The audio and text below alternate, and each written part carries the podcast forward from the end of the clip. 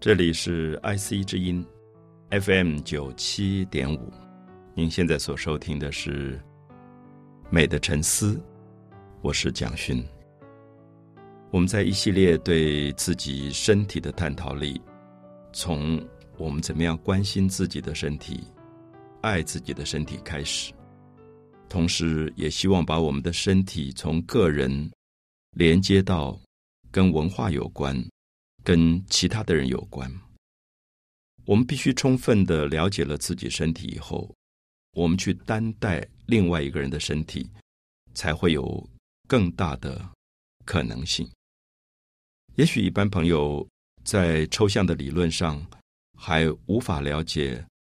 我今天所要想要谈的这个问题。比如说，我有点想把身体的美学集中在一个主题上，就是拥抱。当我说拥抱的时候，我相信很多的朋友一定了解这个词汇它的意思是什么。可是，我们如果把汉字里面“拥抱”的“抱”，比如说母亲抱着孩子，丈夫抱着妻子，或者等到一个父母老的时候、生病的时候，孩子怀抱着他的父亲母亲。抱这个字是挑手旁一个手，一个包容的包这个字，所以因此我们常常在生活里说啊，我们要学会宽容，我们要学会包容。意思是说，别人可能跟我们不同，有不同的想法、不同的看法，别人的观念、思想、行为可能跟我们不一样，可是我们要学会用了解慢慢变成一种包容。那包容这个字其实是抽象的。我常常在生活里听到别人在谈这个字，可是很有趣，你会发现一个人不断的在抽象的理论上说要包容，要包容，甚至在我们的社会里，不管是政治界或者是呃一般的社会里面看到所谓的名流，也经常讲包容这个字。可是我们在观察他的行为的时候，会发现他的身体并无法去。包容另外一个人的身体，比如说“拥抱”这个字，其实我们会看到真正的诚恳，它会是变成用你的身体去怀抱另外一个身体，没有障碍，没有阻隔。我举最简单的例子，很多朋友一定了解，全世界最诚挚的拥抱，无非是母亲对孩子的拥抱，里面没有任何的私心，里面没有任何的目的。里面没有任何的功利的交换，它就是一个担待，它就是一种包容啊，它就是一种最单纯的拥抱。那因此，我们如果从母亲对孩子的拥抱，比如说母亲给孩子哺乳的时候，她怀抱着那个孩子，那么这个抱，我相信是对我们今天很多讲包容的朋友，应该有更多的启发的功能跟作用。所谓的包容，其实是一个单纯对另外一个生命的祝福。爱，以及给予他所有最好的东西，就是“拥抱”这个字的最基本的来源。所以，因此，当我们今天把身体美学的重点集中在拥抱这个行为来看的时候，我相信很多朋友一定有很多的矛盾。这个矛盾是说，你在我今天所提出来的拥抱这个主题里，你曾经感受过非常。动人的、非常幸福的拥抱，比如说，可能是你母亲对你童年的时候的拥抱，或者说，可能是你在恋爱的时候，你的爱人对你的拥抱。那么，也可能是你自己长大了，为人父母，你对你孩子的拥抱。所以，拥抱的经验，我希望大家可以从很具体的自己的身体再去回想一下。我不相信一个人，呃，如果他已经到了成人。他一生没有过拥抱的经验或被拥抱的经验，所以我谈这个主题，我有一点想呼唤起每一个朋友从自己的身上找到那个拥抱的经验。如果有人跟我回答说没有，从来没有拥抱的经验跟被拥抱的经验，那我说对不起，我觉得也许你应该开发一下你身体的美学，因为我觉得拥抱是身体美学里非常重要的一个部分。我也相信人类很多对他人的。担待、包容，是从这个拥抱的动作开始学习的。它是人类非常简单的一个动作。他特别疼爱的时候，他会用他整个身体去把这个孩子抱着，然后他也会用脸颊去亲昵这个孩子，所以他有更多属于人类的肢体语言的部分。那我觉得这是非常美的，因为它刚好是身体美学里的一部分。不知道大家记不记得，在基督教的文化里有一个非常重要的图像，数千年来它一直存在，就是圣母玛利亚抱着婴儿耶稣。那个怀抱的图像，比如画的最好的就是拉斐尔。那所有的西方人都从那个图像里感觉到一种非常圣洁、非常仁慈、非常慈悲、慈祥的感动。那我觉得很明显的是，因为他们知道拥抱的基本意义是从一个母亲拥抱她的孩子，作为一切的爱的起点。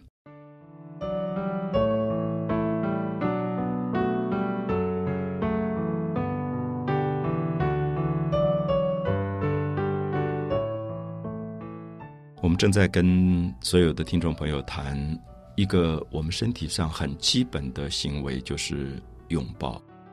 我也期待所有的朋友能够从自己的身上呼唤、找回来很多拥抱的记忆。我特别提到，拥抱最早的记忆一定是母亲，因为它这里面有一个对生命最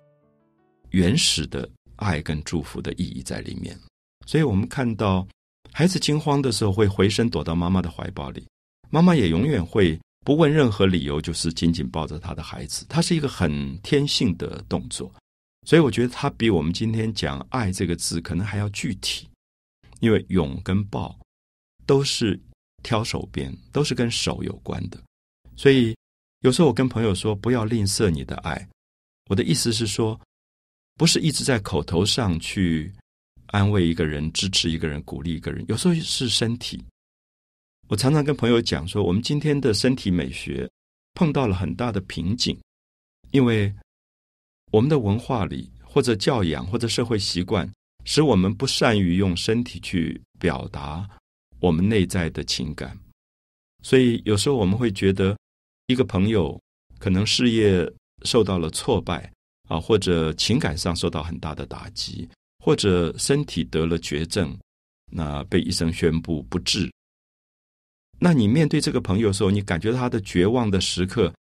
我们一直跟他讲啊，你要努力，你要奋起，你要呃坚强。以前我在扮演这个角色的时候，有时候我觉得自己其实可能在讲虚伪的话，因为我也知道这些语言这个时候对这个朋友绝望中的朋友帮助不大。在他濒临崩溃的时候，我为什么不能够伸出手？握着他的手，或者搂抱着他的肩膀，好，我用到搂抱。那因此我会觉得这个行为为什么我今天会吝啬？因为我害怕，因为在社会习惯里，有时候我们会觉得这个动作会被误解，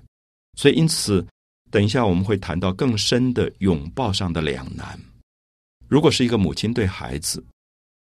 大家不会有任何怀疑，他是最单纯的爱。可是如果是爱人之间的拥抱，他可能牵涉到欲望在里面。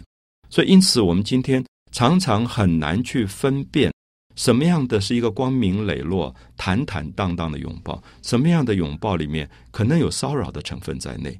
因此，我相信这里面牵涉到了一个对爱的基本的理解，我们自己怎么去拿捏分寸。可能因为长久以来恐惧于骚扰的这个不道德或者法律上的违法的一个肢体行为，所以我们一直设防，一直设防。这个防线设久了以后，在你面前有一个最需要你帮忙的朋友，你应该给予拥抱的时候，你可能也不敢去做出这个行为了。所以，因此我常常觉得，现代人在层层的道德跟法律严格的把关底下，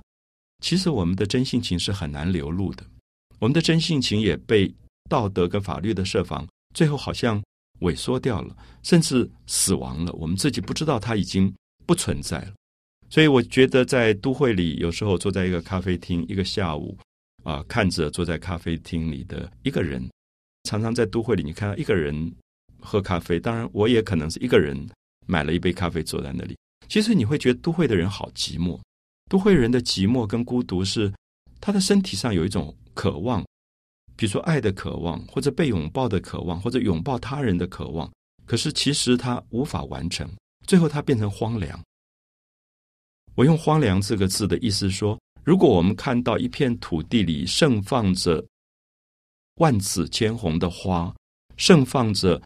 绿叶成荫的树木或者果实，我们会觉得这是一个丰饶的土地。可是，如果这个土地上没有花、没有果实，我们会说这是一个荒凉的土地。我现在的意思是说，如果我们的身体没有爱、没有拥抱，我们身体其实是一个荒凉的身体。那这种荒凉，其实是心灵上巨大的空虚感。所以今天在很多现代人的身上找到了，比如说忧郁症这些问题啊，长期以来一直被我们的社会媒体各方面讨论。可是大家也许碰触不到本质的原因，是因为我们的身体是一层一层设防以后，无法再有温暖的、没有体温的一个身体。所以我用荒凉，因为它被荒废了，让它非常的寒冷。它需要的是体温，而不是语言。在信仰里的朋友，其实听到很多关于爱人的道理，他也都懂。可是我觉得拥抱是另外一回事。拥抱是身体上告诉别人，我把我的体温给你啊！我觉得那个是非常直接的部分。所以，因此我在观察现代人在都会里，其实他身体接触的机会越来越少，所以也可以说他触觉的部分受到了很大的阻碍。所以，因此那个忧郁是有一点像一个贝类的生物。我们知道贝壳。啊，像蛤蟆、拉或者是牡蛎，他们因为里面很柔软，很怕受伤，所以外面逐渐就形成一个很硬的硬壳，防卫起来，把自己保护起来。那么，我觉得今天在都市里，如果我们去看一个都市，你会发现，大部分的人最后就变成了一个贝壳，紧紧的闭着，然后它柔软的部分其实是不轻易让别人看到的。可是，这个柔软的部分什么时候会透露出来？其实有时候你会发现。如果你很坦荡的打开你的身体，去包容另外一个身体的时候，它反而会变得比较自在。所以，我想这也是我们社会里长期在他的文化里教里受到的很多很多的限制。因为等一下我有一点想跟朋友们探讨，是说这个现象是不是天生的？很多人觉得我们的身体很拘谨、很保守、不够开放。那好像我们是天生的，可是我觉得不是，因为我到其他的国家，你会发现不同的国家，他的身体的礼貌跟行为是不一样的。然后你也会发现，如果他的身体拥抱的行为比较多，有些民族是用拥抱来作为礼节的。然后这个时候你会发现，他人际的关系是比我们要亲密一点，没有那么疏远。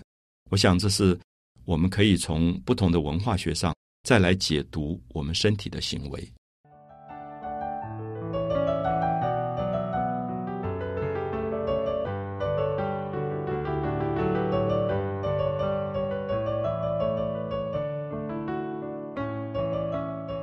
我们谈到身体美学上的拥抱，也使我想起我自己在成长的过程里一些很不同的身体拥抱的记忆。比如说，我想在我二十五岁。之前我都在台湾，可以说是一个很纯粹的华人的社会，然后以儒家的教养为主，所以从小记得父亲给你这个教育，母亲给你的教育都是蛮严肃的。呃，母亲稍微好一点，就她很多对你身体的拥抱啊之类的这种，我想是天性，因为我们是母亲哺乳的，所以一直跟母亲很亲，他会永远不犹豫的。握你的手，啊，抚摸你的头，啊，搂着你的肩膀。那这个行为是童年时候他就一直在表现的。到我青少年以后，我就有一点拒绝，因为觉得男孩子长大了有一点不喜欢母亲这样。我们会觉得这样有一点害羞，有点丢脸，好像被母亲这样摸，表示你还没有长大。所以成年的男孩子到某一个年龄的时候，你会觉得他故意的要去远离母亲的这种爱抚，这是非常奇怪一个心理的反应。可是很有趣的，我觉得。等到你再大的一点，等到三十岁、四十岁，你又很渴望母亲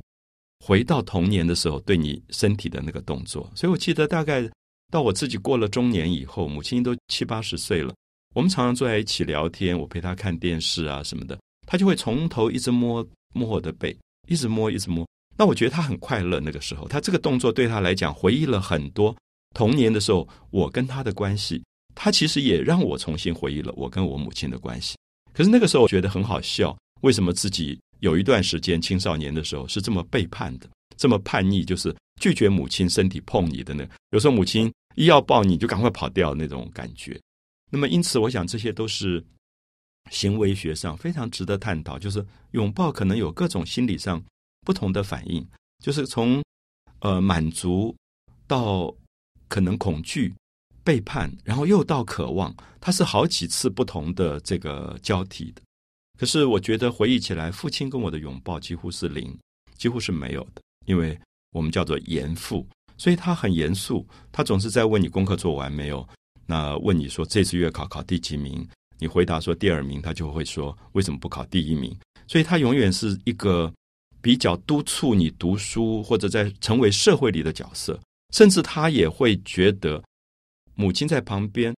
拥抱这个孩子的时候，父亲会觉得：“哎，他这么大了，你干嘛这样子？”那因此你会觉得你变成一个矛盾的角色，在母亲的拥抱跟父亲的不拥抱之间有一种两难。那父亲当然也是我的模范，也是我的典范，因为他很严肃，他永远站得挺挺的，然后他永远不会随便去摸别人。那因此我也觉得：“哎，我是一个男孩子，我是不是应该学父亲，而不应该是学母亲？”那么我现在回想起来。成长过程当中是有这一类的矛盾的。那么，当然在大环境来讲，我们跟整个的社会无法脱节，所以我们走到社会里，跟长辈的关系、跟老师的关系，基本上大部分拥抱这个行为用的很少，而且越大越禁忌拥抱，因为它逐渐的变成。我们说拥抱从母子亲子的那个很单纯的拥抱，可能转变成含带着欲望或者性的肉体上的一种骚扰的时候，拥抱就变成禁止。所以我觉得有一段时间，你会觉得在学校读书，同学之间都是男孩子，打打闹闹，大家会抱来抱去的。可是老师如果一来，或者同班的有女同学在的时候，大家就很正经八百，不太敢表现这个身体上的语言。所以，我想这个身体也就逐渐形成了一种某一种禁制吧。可是到二十五岁以后，我想对我是一个蛮关键的变化，因为我出国了，我到了法国，我到了巴黎去读书。然后第一个碰到就是礼节上的改变。那个时候教我们课的有很多女性的老师，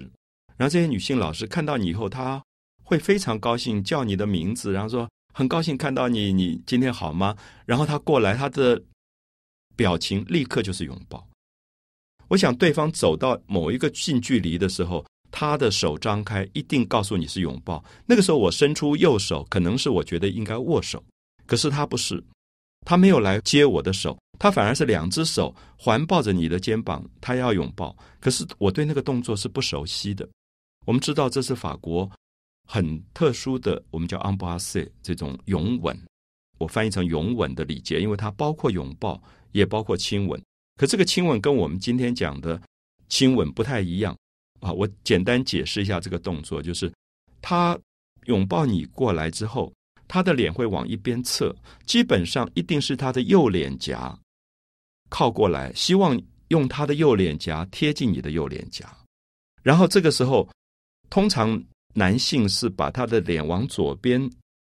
偏侧，然后他的嘴唇会发出亲吻的一个声音，可是并不是真的亲吻到这个老师的脸上，因为我们知道法国人化妆是化妆很久很久的，那你真的亲吻上去，大概也蛮麻烦，他要重新补妆，所以其实是一个仪式。这个仪式是说贴右面颊，然后向左侧的地方有发出一个亲吻的声音而已，表示一种祝福或者表示一种爱。可是不是真的接触。接下来他又把脸移开，就是左边的脸对左边的脸再贴一次，同样的向右边再有一个亲吻的声音，然后再回过来再贴右边脸颊到右边脸颊，再有一次亲吻，最少一定是这三次，就是从右到左再到右，有的时候是六次。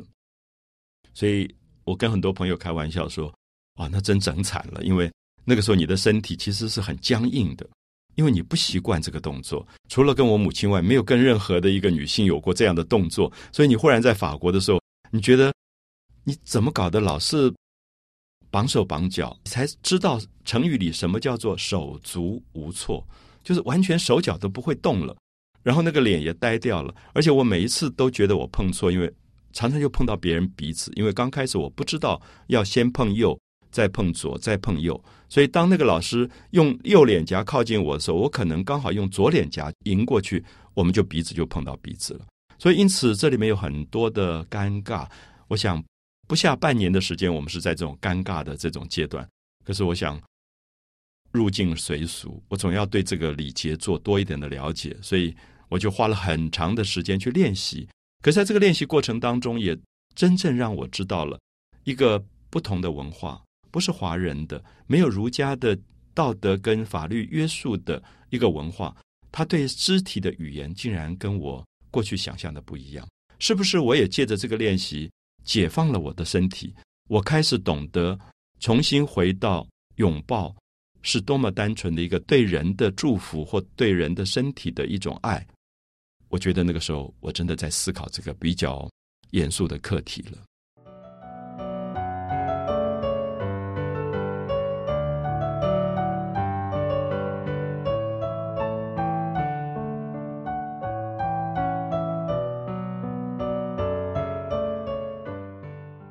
我们谈到了身体的美学，我们谈到了身体的拥抱。我想再一次界定“拥抱”这两个字在汉字里。包含着多么美的意思！“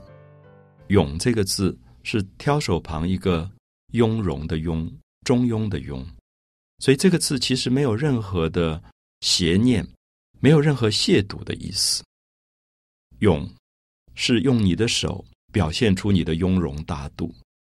抱”用你的手去包容另外一个人。我想汉字本身就有这么坦荡荡的。内涵的本质在这里，如同我们在每一次的拥抱里回忆的都是跟母亲最亲密的拥抱的关系。它其实一清如水，非常非常的单纯。曾几何时，拥抱这个字被加入了性的、肉体的欲望的含义，也许变成了一个负面的意义。或者我们今天常常会说：“哎，我今天在某某地方看到。”那两个人在拥抱，好像就当一个八卦去讲了。可是，当我们知道我们在谈论着别人八卦的时候，也许恰恰指出我们自己身体上的荒凉。我相信这个身体永远像童年婴儿的时候，多么渴望被一个温暖的母亲的身体去拥抱。所以，这个拥抱的渴望其实没有任何的不妥。我相信人的最基本的本性。我们知道拥抱的。分寸拿捏非常不容易。有时候你看到一个很好的一个同事，你拥抱他，可是我相信他一定感觉到你是不是在侵犯他的身体。因为如果他是一个很恰当的表现，他会觉得里面有安慰、有支持、有祝福。可是过分的时候，他就知道你在侵犯他的身体。所以那个东西其实非常不容易判断。可是当事人是绝对知道。我今天如果看到一个。呃，我的学生，然后好久没有见了，好高兴，在路上说：“哎呀，好久没有见了，让我抱抱。”然后你抱他，然后你想传达是一个长辈对晚辈的很亲切的那种快乐，那种很久没有见面的快乐。可是我想，我如果过分的话，他一定知道。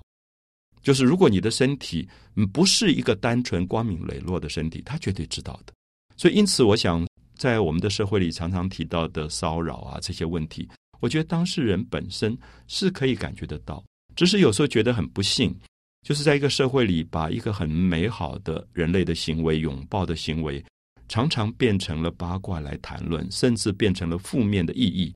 那我觉得，反而伤害了我们最基本的一个身体上的渴望